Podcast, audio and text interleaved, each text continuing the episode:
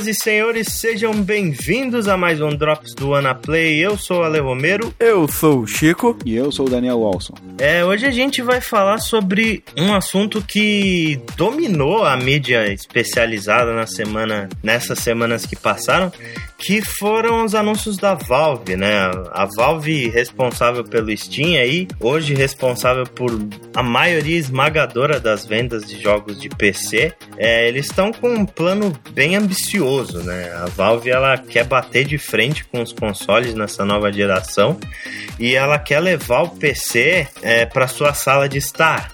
O grande objetivo deles agora é tornar o PC uma máquina onde você possa plugar na sua TV e jogar como se fosse um console mesmo, né? Então, para isso eles fizeram o que eles chamam de Living Room, né? O projeto Living Room uhum. do Steam. É, vale, vale lembrar que a Steam eles já estavam meio que devagar aí em modo stealth, entrando nessa, uhum. na sua sala de estar, quando eles lançaram uhum. o Big Picture, né?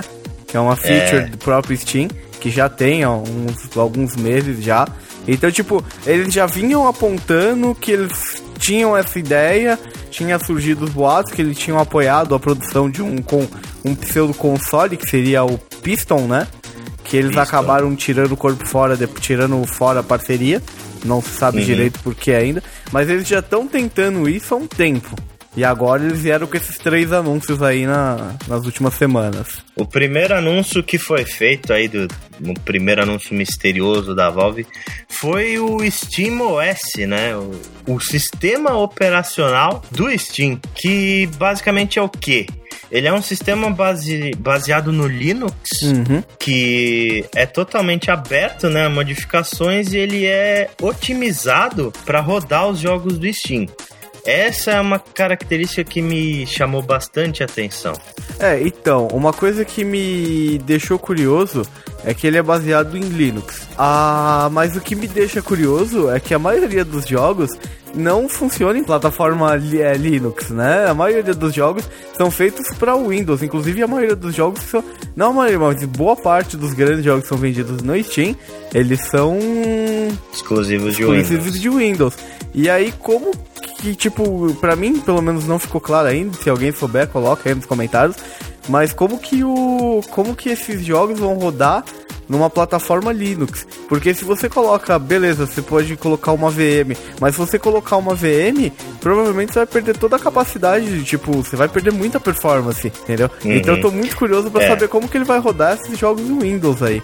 O que eu entendi é que realmente haveriam jogos em, em portados para Linux, né? A própria Valve ficou de portar todos os jogos dela, que já, já, já não rodam em Linux, né? Passariam a rodar em Linux, né? Obviamente, né? É, acho que a maioria Isso. já roda, inclusive. Mas o que eu entendi também é que você não ficaria é, livre totalmente do seu PC tradicional de jogos. Que ele estaria lá em algum canto rodando o jogo e mandando por stream para isso. Então, um aparelho que estaria rodando no SteamOS. E ele estaria, teria toda essa capacidade de é, exibir o jogo e também de capturar os seus, os seus comandos e transmitir de volta para o PC, né? É, então, a grande questão é a seguinte. É, a Valve, ela tá apoiando muito as grandes distribuidoras a fazer porte dos jogos delas pro Linux, para poder rodar no SteamOS. Uhum. Mas os jogos que não tiverem versão de Linux, é, eles vão disponibilizar por streaming. Aí o que, que acontece? Você vai ter a sua máquina tradicional e você vai ter a sua máquina com o SteamOS na sala. E aí uh, você vai estar tá streamando o seu jogo lá da, da máquina da, do seu PC normal de jogos pro SteamOS. E aí eu te pergunto, qual a vantagem disso? É, então, é, qual que é Só pra jogar na TV? Porque se for só pra jogar na TV, eu pego o meu PC, ligo ele na TV via HDMI e ligo um controle nele. Hoje em dia já tem controle sem fio para PC, entendeu? Ou seja, Sim. eu vou ter que gastar mais dinheiro para comprar uma Steam, sendo que eu já tenho um PC. Eu, Cara, eu, eu acho que é interessante, tipo, obviamente, para quem não tem um PC, que não tem um PC que jogue jogos tal, vai rodar. Eu vi aqui que realmente a maioria dos. Eles estão falando que a maioria todos os principais jogos AAA de 2014 vão rodar nativamente no OS da Valve. E, mas assim, para quem já tem um PC, eu não sei se isso foi uma boa, cara. A estratégia da Valve não tá muito bem clara, para mim, pelo menos, né? Como o Chico explicou aí, não tá clara mesmo, né? Qual é o objetivo deles, né? É trazer um, o público que já joga PC pra sala ou conquistar um novo público, de repente, com aqueles jogos específicos que vão rodar ali no, no SteamOS, né? Não, não, de, qualquer, de, qualquer, forma, é, um, é, uma, é, é arriscado o que eles estão tentando, tentando fazer, né? Bastante arriscado. Sim, eu acho que é uma das coisas mais ousadas que a Valve já tentou fazer até hoje. Mas é aquela coisa. Na época que o Steam foi lançado, sei lá, 10, 15 anos atrás, ninguém imaginava que o futuro seria jogos digitais, né? Tipo, na, na época que o Steam saiu, não existia praticamente nenhuma plataforma que fazia isso. E a Valve conseguiu uma coisa absurda que foi matar a mídia física de, de jogos de PC. Hoje em dia não se acha mais jogo de PC físico para vender. Então, talvez aí ela consiga até matar o Windows como plataforma de jogos, né? É. Porque a grande questão para mim, a única vantagem que eu vejo do SteamOS, assim, é a questão do, dos jogos otimizados, porque eles falaram que os jogos eles vão rodar melhor no SteamOS. Não, isso, isso é uma coisa boa. Se rodarem vai mesmo. ter gráfico melhor, vai ter som melhor e você não vai precisar de uma máquina absurda para poder rodar um jogo top assim no full. Só o fato de ser um software dedicado, né, já ajuda bastante isso aí. Tá, mas aí entra, não em conflito, mas aí a gente vai pro segundo anúncio, que é o hardware que eles anunciaram. É, que é o caso das Steam Machines. Né? né? Essa porra não é modesta. Né, então, aí é que tá.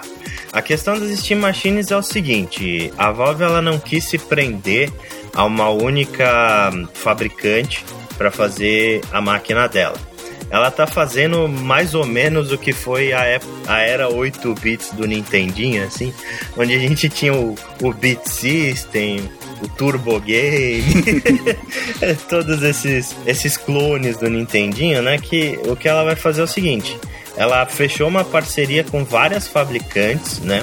que vão lançar vários modelos diferentes de Steam Machine, que vão variar desde o tamanho até, por exemplo, o setup. Então a gente vai ter máquinas mais modestas, ao mesmo tempo que a gente vai ter máquinas mais avançadas. Todas, obviamente, vão vir com o SteamOS instalado. E essa semana saiu até o, algumas das especificações desses protótipos né, da, do Steam, Steam Machines, né? Com Sim. CPUs que vão ter com o Intel, desde o Intel i7, i5 até alguns i3, né? É, 16 GB de memória, GPU NVIDIA... Até 3. Até 3, né? Isso. Até 3. Uhum. E, GPUs com. Até com a Nvidia Titan, né, cara? Que é a top da Nvidia, né? A Titan. Sim, sim. Que é a melhor, a melhor placa que tem hoje no mercado. Isso que. Porque daí os caras falam de rodar modesto. Mas na boa, não importa o hardware que eles façam. Tipo, tem jogo que não vai rodar com uma GTX 660, do, tipo o jogo que vai sair o ano que vem.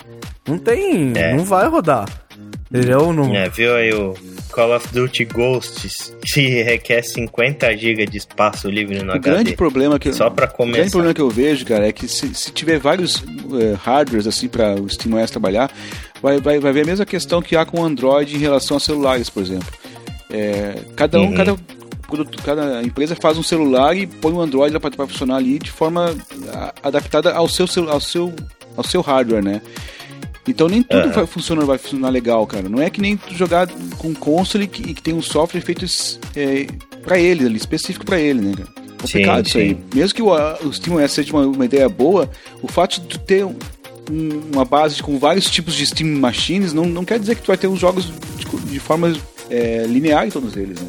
É, e isso daqui também não significa que o preço dessas máquinas vão ser baratos, cara. Também não. Eu duvido que os caras, que uma, uma máquina com 16 GB de RAM, um i7 4770, uma, uma NVIDIA Titan e um é, HD híbrido. Paulado. Cara, isso não vai sair barato, velho. Não vai. Tipo, não. por isso que eu acho que eles estão fazendo várias configurações diferentes. Mas, tipo assim, o que eles vão vender como que roda bem no iOS, isso e aquilo, provavelmente é o mais top. Entendeu? E esse não é. vai ser barato. Tem que equipa, tem essa Nvidia Titan, meu, aqui no Brasil custa, se você for tentar comprar, mais de 3 mil reais, cara.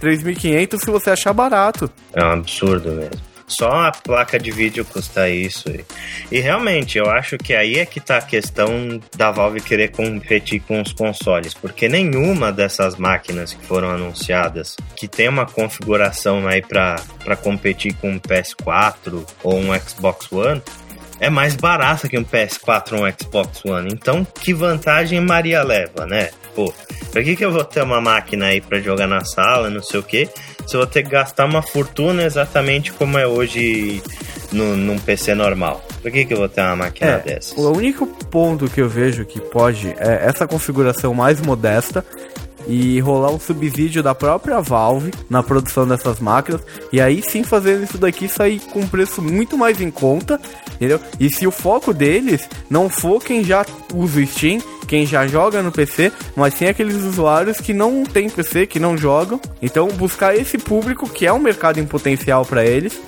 Entendeu? Mas eu acho que é o objetivo mesmo. Então, eu acredito que seja. Só que o objetivo deles de atingir esses caras provavelmente não vai ser com uma Taita. Vai ter que ser com uma Uhum. configuração mais modesta pra quê? Pra você jogar um preço mais competitivo.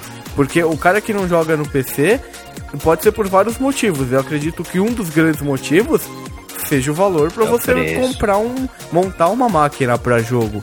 É caro. Mas sem Se dúvidas. eles já vão mandar uma configuração personalizada e subsidiar, e aí essa, e essa configuração rodar, pelo menos a maioria dos jogos, numa performance boa, aí sim faz sentido aí essa estratégia. Faz mais sentido isso aí mesmo. Só que daí os jogos também vão rodar hum, ali, no mínimo, né? Não, não, vão, não espere que os jogos, os jogos vão rodar no máximo de PC, porque eles vão jogar, vão rodar equivalente como rodam hoje nos controles. Né? É, você não vai rodar um Call of Duty, um Call of Duty Ghosts, Ghosts, que é um jogo novo que vai sair, numa GTX 660 no Ultra. Você vai rodar numa configuração mínima. A não ser que eles façam um milagre absurdo com o SteamOS, né? É. Mas eu acho que não é o caso. Pode ser, pode ser que a gente sabe que o Windows ele come bastante da performance da máquina naturalmente, né? Sim, sim. E justamente por isso que o, o Gabe ele sempre meteu o pau no Windows, né? Teve toda aquela questão quando saiu o Windows 8 e tal, que ele ficou muito puto da cara com o Windows 8. É, lógico, É. você precisa ter o dobro de RAM pra rodar a mesma coisa. É, é isso aí, né, cara? Pra mim é uma estratégia arriscada. A Valve ela tá arriscando muito no que ela tá fazendo, mas ela nunca errou até hoje, né? A Valve nunca teve um grande fracasso e eles estão podre de ricos com Steam. O subsídio é uma coisa que pode sair e se eles quiserem realmente dominar essa geração, né, tornar o PC aí um, um concorrente à altura dos consoles, É o primeiro passo. É o primeiro passo. E aí a gente chega no terceiro anúncio, né? Já sei, já sei, já sei. Half-Life 3, né? Não, não foi dessa vez. Quase, cara, quase. né? Cara, é- é- mas assim, antes eu gente- ouvi falar que o Half-Life 3 ele vai ser anunciado junto com o Last Guardian. Espera aí que, que logo. Um boxezinho dos dois, né? Foi assim, todo mundo tava querente que era o Half-Life 3, né? Sim, não todo tem mundo. como. É, veja só, comprando um Steam Machine você ganha Half-Life 3. Né? Seria uma boa estratégia de venda. Mas não foi o caso. no- eles foram até inteligentes, porque a questão é a seguinte: se você vai levar o seu PC para sua sala de estar para instalar ele numa televisão, não tem condição de você jogar com teclado e mouse, né? Porque como é que você vai sentar no sofá e jogar com teclado e mouse ali? Fica uma coisa extremamente desconfortável. Então eles precisavam ali de alguma coisa que substituísse o, teclado e o mouse. E foi então que eles resolveram pensar num controle. Aí a gente teve o terceiro anúncio que foi o Steam Controller. E foi uma grande surpresa, cara. Não pelo fato de ser um controle, mas o formato que esse controle tem. A Valve eles estão fazendo uma coisa assim muito inovadora, sabe? Eles estão lançando um controle como nunca saiu, não existe nada parecido com isso e parece interessante. Agora é só ver o quanto isso vai dar certo ou não. É, como é que esse controle funciona? O que é que ele tem de tão diferente? Ele não possui direcionais. Ele não tem um direcional analógico ou ele não tem um, um digital pad como a maioria dos controles hoje em dia funciona. Ao invés disso, ele tem dois trackpads, né, dois sensores de toque parecido com aquilo que a gente tem no notebook hoje em dia, que são de alta sensibilidade. E com isso, é, eles prometem assim que você vai ter um controle absurdamente preciso e que isso vai funcionar para todo tipo de jogo que hoje em dia funciona num teclado e num mouse. O é, que, que vocês acharam desse controle? O que, que você achou, Chico? Você que joga bastante em PC. Cara, eu achei demais se funcionar, tipo, como eles estão falando. Cara, o design dele, a pegada ali que você vai ter os dois direcionais, um funcionando como o, o WADF ali e o outro como o mouse. Uhum. Cara, eu achei que ficou muito legal, cara. Se a precisão for no nível do mouse, se ele tiver essa pegada do mouse ali, eu acho que vai funcionar muito bacana. Eu vou comprar com certeza e, meu, eu achei que. Eu acho que vai ser muito bom esse controle. Uhum. É, como é que ele funciona, né, esse trackpad, assim? São três círculos, né? Você olhando assim, ele até parece uma caixa de som, né, velho? Eu é achei... É verdade. Quando eu olhei esse controle primeiro assim, eu falei, pô, eles estão lançando um subwoofer, que diabo que é isso? Mas aí que, que eu percebi a, a questão. É, esse trackpad não é à toa que ele parece uma caixa de som, porque ele é feito com ímãs eletromagnéticos extremamente potentes. Como funciona de fato uma caixa de som? Então, tipo, esses ímãs, eles permitem uma, um controle de sensibilidade muito grande, sabe? Os dois trackpads, eles são clicáveis então, tipo, você consegue fazer um grande controle de frequências ali, você consegue configurar ações no trackpad também. É, além do trackpad, ele tem quatro botões, assim, no, perto do centro do controle, e ele tem ali um, uma tela touch no centro, né? que funciona também super ultra precisão e tal. E ela, ela vai mostrar coisas também nela, como é, por exemplo, o, o controle do Wii U. E aí, além disso, você tem mais dois botões de shoulders, né? Mais dois gatilhos e um treco na parte traseira que eu não entendi direito. Não sei se é, também é um controle de toque ou se são botões, mas parece que ele tem mais alguma coisa na parte traseira. Inclusive, eles soltaram alguns layouts do controle e exemplificando de como funcionaria alguns jogos, e um desses jogos é o Portal. É. E, foi, e era bem bacana a simulação ali, do, nos shoulders do portal direito, no outro do portal esquerdo e hum. tudo mais. É bem legal. Uhum. Daniel, você acha que esses trackpads eles conseguem funcionar melhor que um analógico, por exemplo? Olha, eu tô curioso para saber, viu? Porque o touch do, do, do mouse, do mouse track, por exemplo, ele, ele não tem, talvez não seja tão sensível quanto se espera do controle, mas muitas vezes ele, ele não, não, não, não corresponde assim, ao, ao, ao, movimento que você faz na tela, assim, às vezes tem que é, mover um canto, sei lá, é, é complicado, complicado de, de explicar, né? Uhum. Mas ali você está limitado àquele círculo ali, cada um deles, né? E como é que isso vai responder na hora de, de mover o dedo ali, né? Eu vou ter que ficar é, empurrando assim com o dedo para poder subir mais ou descer mais, não sei, entende o que eu quero dizer, né? Como a gente faz às vezes sim, com o mouse, assim, né? Empurra ele para ele, o range dele é, ficar melhor na tela. Sim, é, sim, entendi. No, no, controle analógico você já tem um range ali pronto, não, não muda, né? Mas quando é, como é touch, eu posso mover para cima e empurrar de novo para cima. Não sei, eu tô realmente curioso para saber se, como, como, é que vai reagir isso aí, como é que vai funcionar isso aí. É. Uma das coisas que tá me deixando bem curioso é a questão desse imã aí, porque tem coisas assim que parece bem interessantes nele, por exemplo. É, o imã, eles falaram que de fato esse imã que tem nos, nos trackpads ele funciona como uma caixa de som. Então o controle ele vai poder emitir som, cara. Você ter controle de pressão, você ter controle de força dos movimentos que você vai fazer. É, é promissor, assim, parece interessante, mas eu não sei se funcionaria direitinho. Porque, é. por exemplo, a gente teve aí o, o cara do Team Meet, lá, o programador do Team Meet, o, o Tommy Heffnes, né, que ele programou o Super Meat Boy ele foi um dos caras que fez um hands-on desse controle aí da Valve. Uhum. E ele testou com o Super Meat Boy, obviamente, com alguns outros jogos de plataforma, tipo Spelunk e tal. É, o que, que ele falou? Ele falou que os quatro botões que tem na frente, eles hum. não têm. Eles não foram feitos com a intenção de, de serem usados como botão de fato, né? Eles foram feitos com a intenção de ser usados para coisa de menu, esse tipo de, de, de, de opção.